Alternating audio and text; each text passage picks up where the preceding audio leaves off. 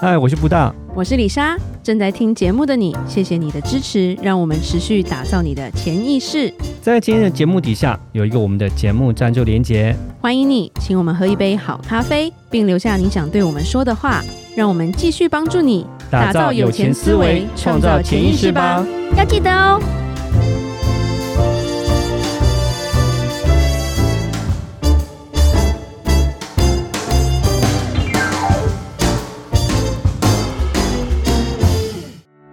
与钱有关都能 talk。谈钱不再伤感情，我是布大，我是李莎，每天十分钟，打造你的潜意识，打造你的潜意识，告诉你理财专家不说的那些事。大家好，我是主持人布大。我是布大人生与职场的好搭档李莎。布大，今天你要来帮我们解释什么叫信托？嗯，好有。钱人才能有信托吗？其实也不是，也不是，而且有钱人的定义也很难吧？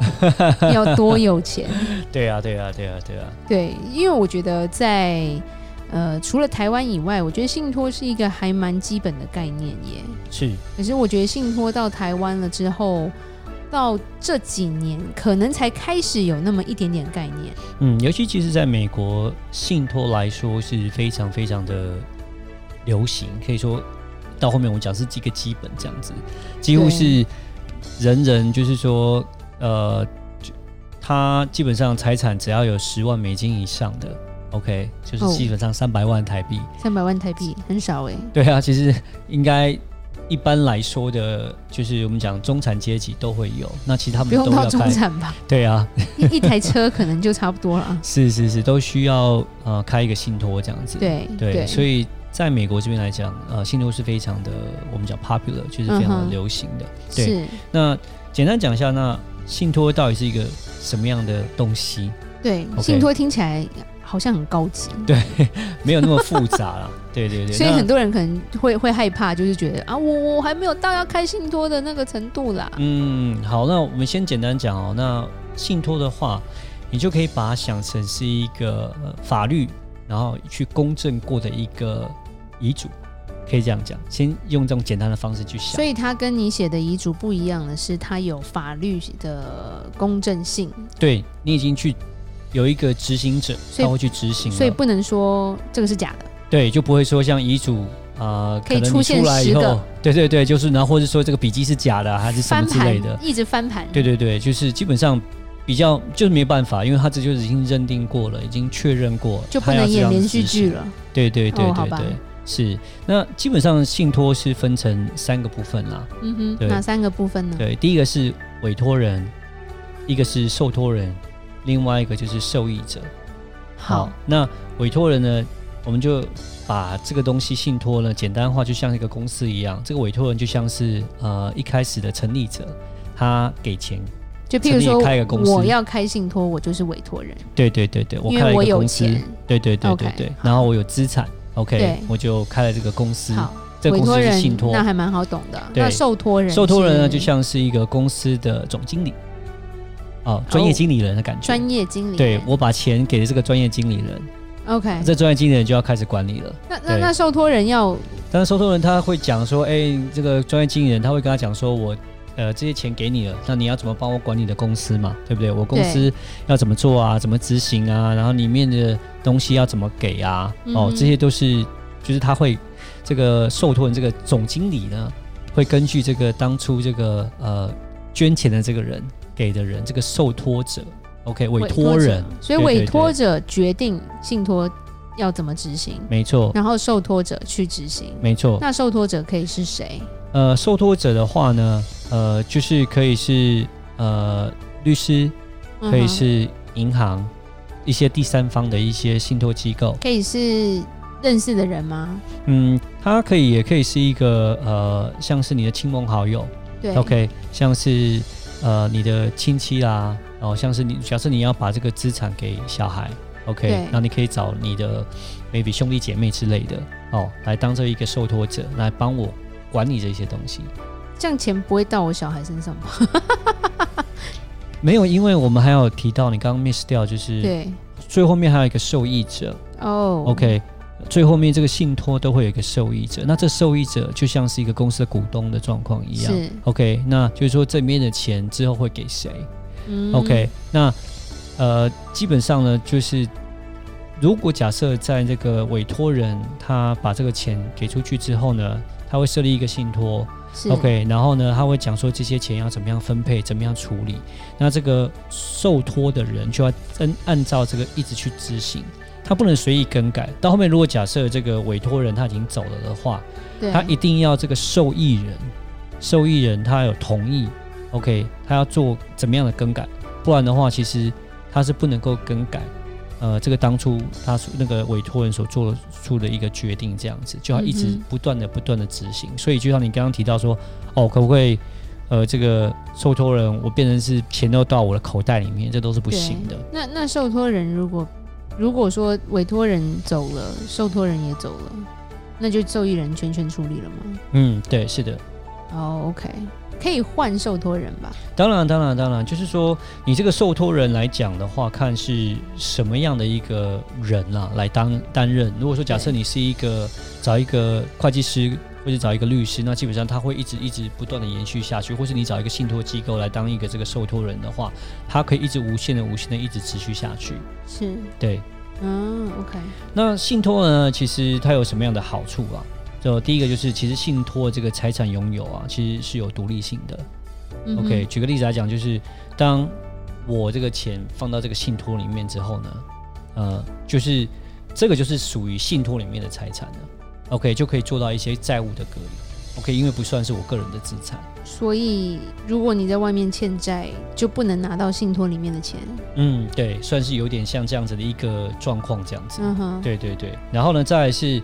呃，信托财产不可以强制执行，对，所以也是一样，刚刚提到就是说，呃，就是因为你到了信托里面之后呢，那因为就已经比较不算是你的资产了，然后而且就是这个受托人他会去执行要怎么样去分配这个财务，因为他已经受已经转到那个受托人的名下了。是，对，所以变成是说，他已经放到这个信托里面了，就变成说你有欠债啦，就不能够强制执行掉这样子。对，所以是有可以做到一些债务的一些隔离这样子。那会有人为了为了欠债躲债搞这种事情吗？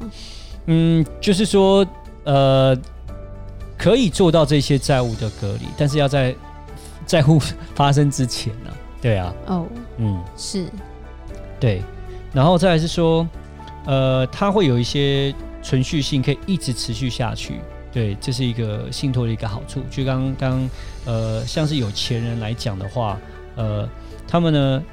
就是说他可以把这个，就是怕说他们把财产一口气给小孩给的太多，那这小孩不够大，嗯不够成熟，有他没有办法去呃好好处理这份遗产这样子，那可能他对就会放到信托里面。那他信托里面，他可以设定说，好，我每年给他多少，每年给他多少，每年给他多少这样子。呃，其实海外蛮多这种实际案例的对哈对对对对比就如不会给那么多说像这样子沈殿霞的跟郑少秋的女儿嘛，嗯哼对哼，不对？她当是初就有留这个信托，对，对对好像是说她走的时候只能先领利息，还是领多少？对，然后到几岁，三十几岁还是三十岁是，才给她本金，对不对？。对那她可以美国对最有名的应该就是猫王吧？是猫的女儿。对，但是猫王女儿，因为她还是太早给了，是不是？主要来说，他是有讲说，他三十岁呢，只能拿呃，就是里面的金额的一半而已。然后呢，对可是他猫拿王很有钱 欸是，然 那后一半还是很多啊。对，然后可可他三十五岁以后，他才可以拿到里面的全额。对可是呢，他到现在因为这个猫王这个女儿，她已经离婚了三次吧。对，对所以基本上他现在，even 我们都已经讲说，猫王他把那个时间，他可以拿到财那个信托里面资产的全额都弄到三十五岁，但是他现在基本上还是几乎是破产的状况，就是因为他真的太有钱了，然后他离婚太多次了，所以每一次离婚呢，就会资产分一半，分一半，分一半，好可怕哦所以到后面就变成说，他现在也是一个呃不太有钱的一个状况啊。对 OK，设立的太早了。对对对对对对不过猫王也走的太早嘛。那嗯，也是没办是是法，所以那种很难讲，就那是他说在这么早就有设定这个信托，其实也是蛮蛮厉害的。一个蛮好的一个观念，说他可以呃，希望说他的就是他的子子孙孙能够一直还是很富裕，然后呢是能够有效的运用他在世所赚的钱啊。对，对那这是没有办法说预测到，哇，他已经三十五岁以后才给，可是没想到还是一个很那么样的一个状况这样子。嗯哼哼对，嗯，。对，所以那基本上信托还有分一些种类，大概有分三种种类啦。对，对，呃，我们台湾啊有分第一个就叫做自益信托，就是呃受益人呢就是自己嗯， ，OK，这就叫自益的信托这样子对。那这样这个好处就是说，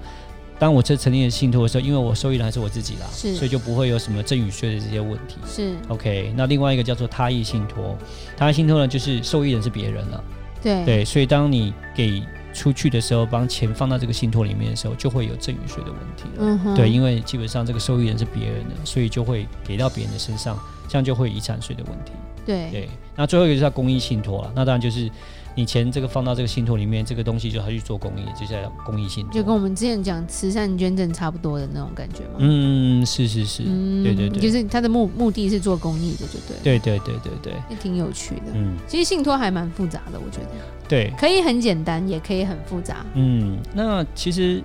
台湾有在做信托，但是呢，台湾的信托其实并不是那么的成熟。对，对像去年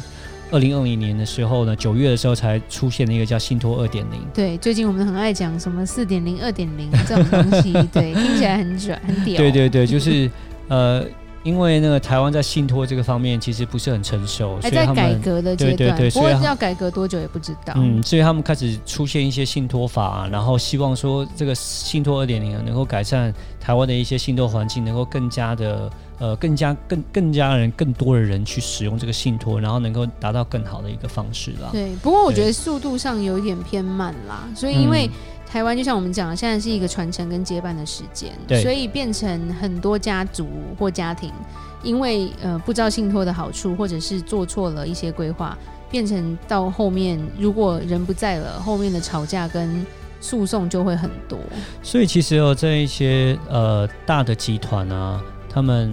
还是有的时候是偏好是做在海外做信托，对他并不是在对台湾做信托，像是对，像李莎布大大部分也都是帮客人做海外信托嘛，嗯，像对是那个王永庆啊，其实他就是是在巴拿马做了一个巴拿马的一个信托，这样子对，都是做在海外啦。是嗯，是那当然，海外跟台湾的信托到底有什么样的差别？我可以稍微也提一下下啦。对，第一个是说，像台湾的信托呢，大部分都是隶属在就是银行底下。哦，对，那隶属在银行底下的话，基本上就是由金管会啊、对来管理嘛。嗯哼，对，那其实像海外来讲呢，是不是这个样子的？是台湾的信托机构不是属于呃属于在那个呃银行里底下面，，那这样有什么样的好处？这样有什么样的坏处呢？OK，那基本上我会讲坏处比较多啦，坏处就是就是透明的啦。对台湾的就很透明，没错，台湾就很透明，那银行在管理这些东西啊。那对啊因为台湾的遗产税的免税额很低啦，嗯所以变成你这个税就逃，就也不是说逃不掉，省不掉。对，就会有人会想说，哎，我是不是把钱财放在信托里面啊，我就可以去避掉一些赠与税啦，或者遗产税啊是？那如果在台湾的话，我想就基本上就不太可能，因为对，它就在银行底下，那基本上就是金管会在管的，那就是非常的透明。是，对，那但是海外信托呢，它是比较属于给的隐私密性比较多，比较好。嗯哼，对，那它不是是隶属在银行底下，它是隶属在第三方的底下。对，所以它在私密性跟保护性来讲，就是跟台湾比起来是差蛮多的。嗯哼，对那再来是说，台湾的信托呢是有一个时间限制的。时间限制对什么意思？就是当呃一定要有，呃因为台湾的受益人呢，呃，就是怎么讲，就是像海外信托的话，是人没有生出来，就是你的子子孙孙都可以当做一个它可未以来代的代受益相人。传啦，没错，但是啊对台湾的受益人就是你这个人一定要在存哦，在才可已经已以经。生出来的才算，对对对，但是如果 OK 没有生出来的，可能就就不没有算办这法样子了。对好对对了对对，解了。嗯，好，短短的时间，呃，感谢布大解释的非常详细。那李莎来做一个结论吧。嗯，我们了解信托是什么之后，有这样的概念，就会知道以后要怎么处理自己的资产喽。下一集我们要来讲，小孩学才艺也可以倾家荡产的哦。如果任何关于理财的问题，欢迎留言或寄信给我们。如果你喜欢今天的节目，请在 Apple Podcast 给我们五星评价。打造你的潜意识，让你谈钱不再伤感情。我是布大，我是李莎，我们下次见，拜拜拜。